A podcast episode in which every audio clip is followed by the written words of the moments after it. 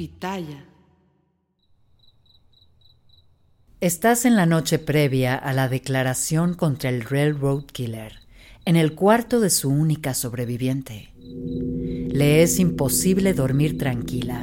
Miles de noches ha soñado que el asesino vuelve a terminar su obra y en su mente regresa dos años antes, a ese 29 de agosto de 1997, cuando... Corre, Holly. Pide ayuda. Olvídate de mí. ¿Estás loco? No voy a dejarte aquí. Holly pierde noción del tiempo y Chris pierde noción de la vida. Recuerda la roca de más de 20 kilos que cae desde la crueldad de Resendis hasta la cabeza de Chris, rompiendo su vida y su amor en pedazos. Vuelven a ella fragmentos inconexos como Ángel violándola y su tatuaje de víbora en el brazo que aprieta su cuello inmovilizándola. El picayelo que le entra en el cuello.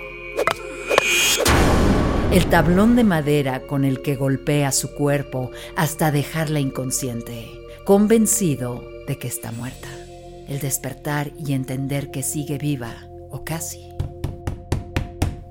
la luz del cuarto de esa casa donde toca la puerta, que se abre y el... El gesto de horror del estudiante de Lexington, quien la sostiene antes de caer sobre él ensangrentada, tras vivir una de las peores pesadillas criminales.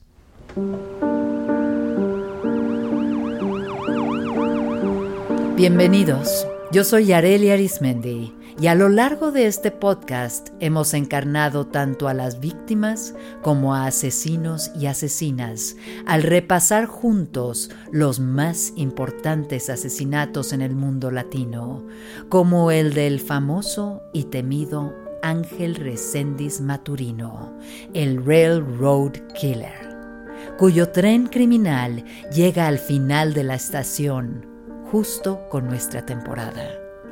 Acompáñame a cerrar con broche de oro y elaborar juntos la captura de un homicida que puso en jaque a seis estados de Norteamérica y otros cuantos de México. Un homicida metódico que cruzaba la border matando de un lado y del otro, quien llegó a ser uno de los diez criminales más buscados por el FBI. ¡No! Lo veo en todos lados Siento que me mira cuando no hay nadie. Escucho su voz hasta en el radio. La denuncia de Holly en agosto de 1997 hiló a los diversos casos aislados que compartían semejanzas.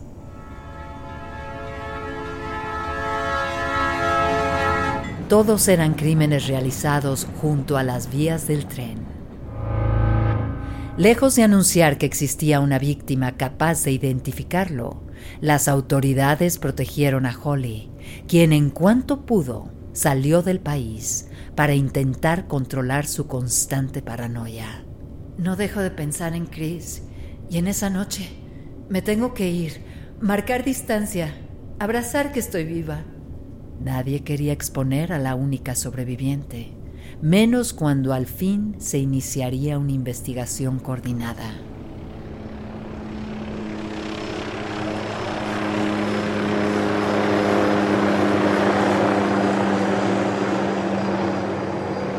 Cuando el FBI tomó el control del caso, estableció una gran operación. Los helicópteros volaban en guardia sobre las vías ferroviarias de los estados fronterizos. Los grupos policíacos de un lado y otro de la frontera se dedicaron a detener trenes en marcha para hacer revisiones periódicas. Detenían a quien pudieran, tratando de hacer match con el retrato hablado que ya tenían y con las huellas y fotos de las aprehensiones menores de las cuales había escapado, y que les daba un nombre que en ese momento no sabían que era falso. Rafael Ramírez Reséndiz.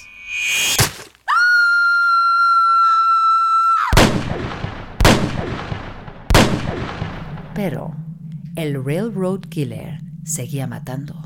Los esfuerzos parecían en vano y nadie era capaz de detenerlo. con 90 millas de distancia entre una víctima y otra, en el mismo día, había cometido dos asesinatos. Dos.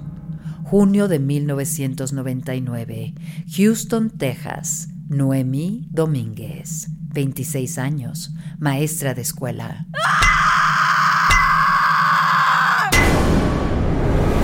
Es golpeada con un tubo hasta la muerte en su departamento, junto a las vías. Su Honda Civic desaparece y es abandonado cerca de una estación de tren. Horas más tarde, en Fayette County, junto a un lote de trenes cercano a las vías, Josephine Convica, de 73 años, muere a golpes con una herramienta de jardín. No contento con su hazaña, cuatro días más tarde, en Gorham, Illinois, a escasos 90 metros de las vías del tren, encuentra a George Morber, de 80 años, al cual mata de un disparo en la cabeza. Momentos después, You bastard! Caroline Frederick, hija de George, es masacrada a golpes. Al día siguiente, un vecino reconoce la pickup roja de Caroline, manejada por un sujeto. La descripción coincide con el retrato hablado de Holly. Cabello negro, ojos marrones, piel morena, tatuaje en el brazo izquierdo en forma de serpiente, flor tatuada en muñeca izquierda. Los asesinatos de junio en Texas e Illinois se filtran a la prensa. Los titulares anuncian al culpable como el asesino de las vías. Los pobladores que viven cerca de trenes tiemblan. Es ahí que el FBI decide hacerlo público y nombrar a Rafael Ramírez como uno de los 10 criminales más buscados. Y entonces, señores y señoras, amantes de las pesadillas, la cosa al fin cambió. En un momento regresamos con pesadillas criminales.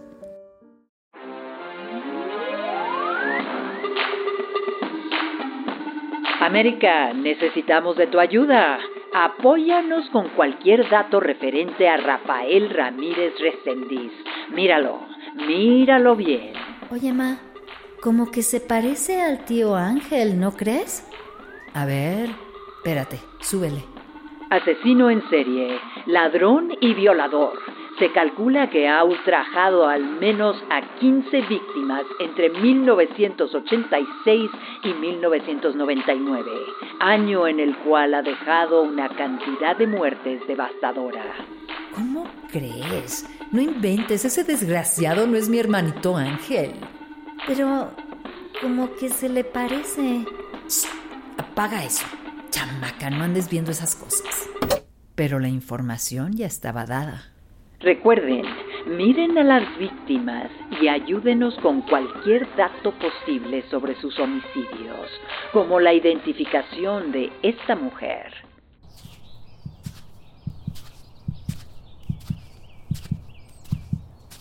¡Ey! Tienes que disparar a la barda. No me apuntes a mí, angelito idiota. Es peligroso.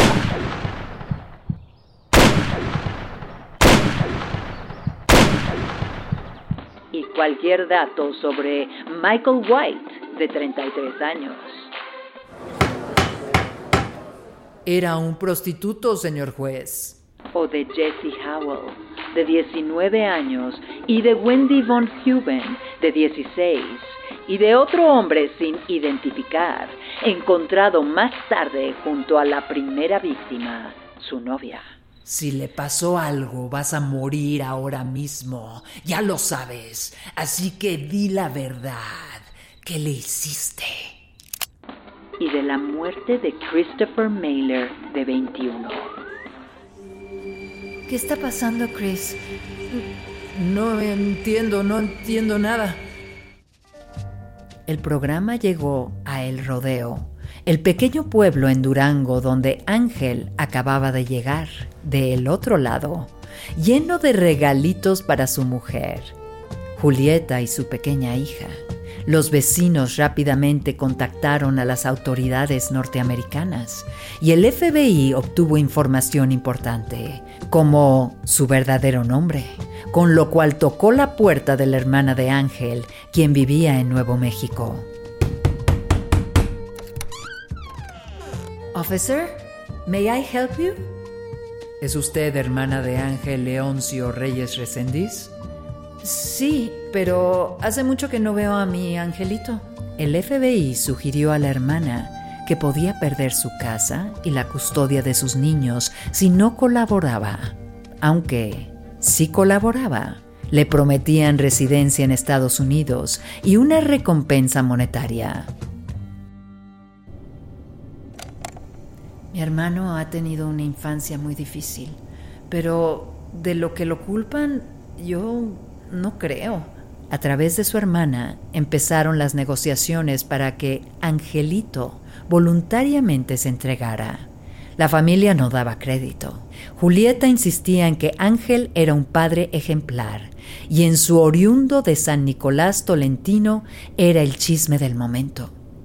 Se negoció proteger la vida de Reséndiz y aplicarle una prueba psicológica que pudiera demostrar realmente su culpabilidad o inocencia.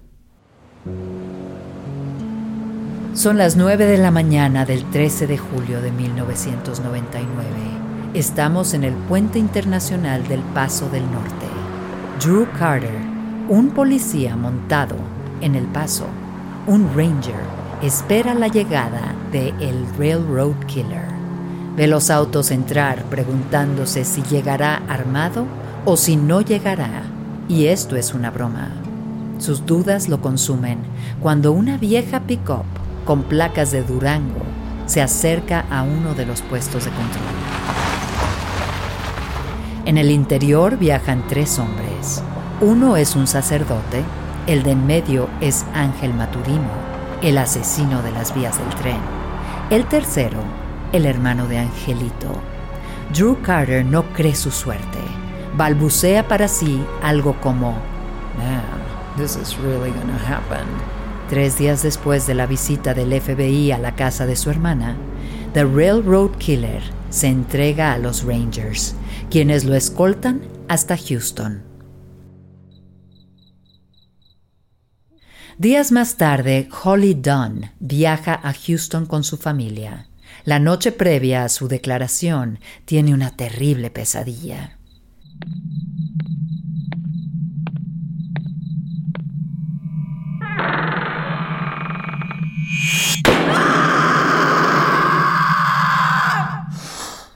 Despierta en la mitad de la noche gritando y llorando, como las tantas veces que su recuerdo ha vuelto a ese 29 de agosto de 1987, cuando... Imaginemos que estamos en la sala del juicio. Conforme Holly entra, recuerda lo que se dijo a sí misma años antes.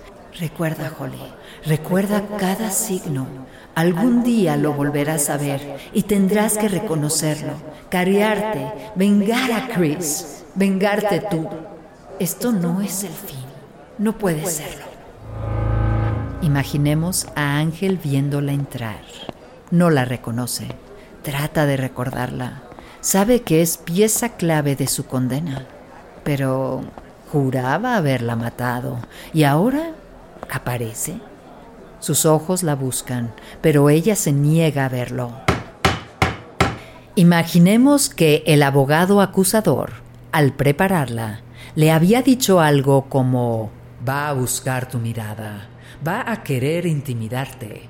Si eso pasa, mírame a mí, mira a tu familia, que se dé cuenta como nunca estuviste sola, de cómo sobreviviste para hacerlo pagar por Chris y tantos otros. ¿Ok? Ok, sí, sí. Buenos días, señorita Holly Dunn. Antes que nada, cuéntenos, ¿qué hizo usted el fin de semana pasado? Mm, ¿El fin de semana pasado? Sí, sí, cuéntenos, por favor. Bueno, justo el fin de semana pasado me gradué, por fin. Felicidades. ¿Y cómo se siente? Bien, me sentí bien por poder graduarme, algo que quizás no hubiera logrado. ¿Cierto? Muy cierto. Entiendo que usted estaba cercana a graduarse cuando estudiaba en Lexington, Kentucky, hace dos años. ¿Es correcto? Es correcto, sí, pero no pude. ¿Podría contarnos por qué? Sí, porque el 29 de agosto de 1987, Christopher Mayer, mi novio, y yo estábamos caminando junto a las vías del tren, viendo el atardecer románticamente, cuando un hombre apareció y nos amenazó con un picahielos. Luego nos ató en una zanja y mató a Chris. Mató a Chris. Mató a Chris. Y luego me violó y me apuñaló en el cuello y me golpeó hasta que perdí el sentido y cuando desperté me arrastré hasta la casa más cercana y otro estudiante de Lexington abrió la puerta y me llevó al hospital. Tenía la mandíbula rota. Casi pierdo un ojo. Fue horrible. Fue horrible. Es horrible. Es una pesadilla. Perdón. Perdón. Lo siento mucho. De verdad lo siento. It's okay. I'm, I'm fine. Sorry. ¿Nos puede decir si la persona que la atacó se encuentra en la sala? Sí, está aquí. Y lo señalo, señor juez. Señores y señoras del juzgado, es este hombre a quien señalo y lo miro a los ojos para decirle que no, que no logro olvidar la muerte de Chris, que todas las noches recuerdo lo que hizo. Mírame, mírame a los ojos, desgraciado, y explícame por qué. Ahora regresamos con más pesadillas criminales. Imaginemos. Reelaboremos el juicio donde siguieron las pruebas que lo vinculaban ahora a Leafy Mason, de 87 años, quien muriera golpeada en el cráneo con un objeto de metal. Y entonces Ángel empezó a recordar. Era octubre en 1998. Había recién llegado a Hughes Springs, Texas, y se le había ocurrido entrar por la ventana de un departamento solo porque la puerta principal estaba frente al paso de las vías. Aún así, su amor, su Julieta, se negaba a creer que Ángel mataba personas en los Estados Unidos cuando se iba del otro lado. No podía ser cierto. Hasta que... Señor Maturino, existen pruebas de que en diciembre de 1998, justamente aquí, en Houston, Texas, Claudia Benton, de 39 años, al llegar a su casa fue violada, apuñalada y golpeada hasta la muerte. Sabemos que fue usted porque dejó sus huellas digitales en la jeep de la víctima y además robó joyas que su mujer porta como regalitos que usted le ha dado. ¿Cómo que regalitos, mi amor? ¿Qué quiere decir con eso? Mire, señor juez, señores del juzgado, miren esta foto.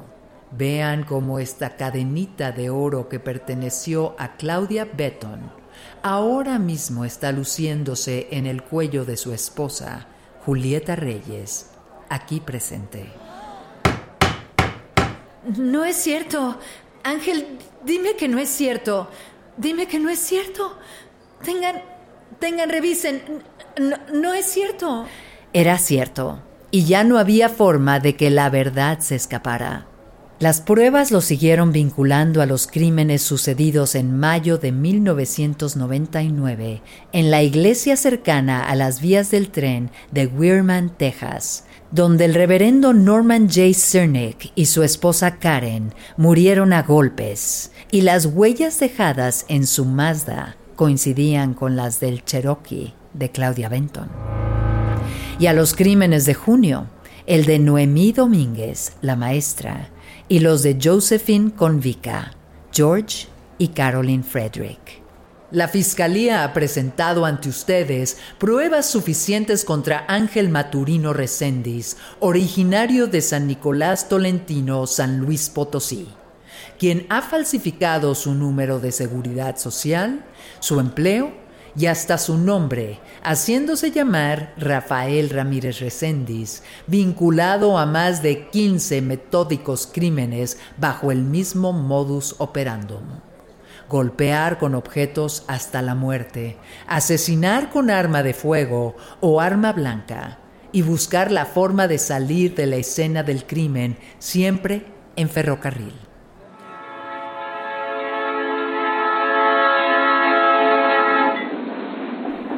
Por lo cual se demanda la pena máxima, pena de muerte. Dicen que nadie merece una ejecución lo que es cierto es que Angelito era un peligro social, incapaz de controlarse. Aunque mataba alcoholizado o drogado, sí era consciente de lo que hacía. Por oficio se seguiría apelando para evitar su muerte, pero no hubo forma de evitarla. Se probó que tenía esquizofrenia crónica paranoide, lo cual no cambió nada. Eso sí, años después, mientras seguía esperando el día de su ejecución, finalmente logró dar declaraciones serias. Pidió perdón y explicó por qué lo hacía. Dejé que el diablo manejara mi vida. Ya se me había metido y por su maldición hice lo que hice después.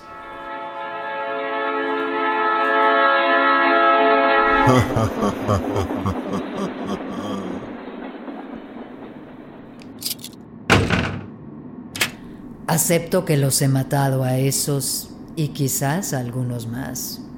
Muchos eran homosexuales, desviados. Sí, lo merecían. Pero no voy a darles a las autoridades más información. Van a matarme de cualquier modo. Así que, ¿para qué? Si la única cosa que puedo tener conmigo y resguardar de los gringos es la verdad. El 27 de junio de 2006 fue ejecutado por inyección letal y declarado muerto a las 8.05 de la noche del día siguiente. Antes de subir al tren que lo llevara ahora sí a una infernal muerte, sus últimas palabras fueron para sus víctimas y deudos. Solo quiero saber que existe en su corazón perdón para mí. Pensemos en lo que Holly Dunn se decía a sí misma mientras se preparaba para su declaración mirándose al espejo. Tú me destruiste. Estoy aquí y sigo siendo la persona que era y hasta más fuerte. Supe que hay que sanar, físicamente primero, sanar la violación, sanar las heridas, luego sanar la muerte de Chris, sanar mi propia culpa por haber sobrevivido, sanar mi miedo luego mi odio hacia ti. Y hay una sola cosa que debo agradecerte. Estoy aprendiendo algo. El cerebro funciona de manera increíble y permite lidiar con el pasado y hasta con las peores pesadillas criminales. Dicen que en tierra de pesadillas el insomnio es rey, así que antes de salir de esta tierra de insomnes, Agradecemos a quienes nos han escuchado semana a semana. Pedimos disculpas a quienes ofendimos sin intención de deshonrar ni a víctimas, ni asesinos o asesinas. Pero es que era mejor olvidar, callar, omitir los hechos, cancelar a la imaginación, dejar que el silencio nos mate de miedo. Mm. Mejor elaborar juntos recrear esta violencia normalizada con la que debemos lidiar día con día a fin de acomodarla, al menos en esta tanda de pesadillas criminales. Una producción de Pitaya Entertainment. Voz Yareli Arismendi. Guión y contenido Itzia Pintado. Escritores invitados, Diego Castillo, Gabriela Pérez Lau y Juan Carlos Gallo. Producción, Chesco Producciones. Y, ya saben, soñemos juntos. Pitaya.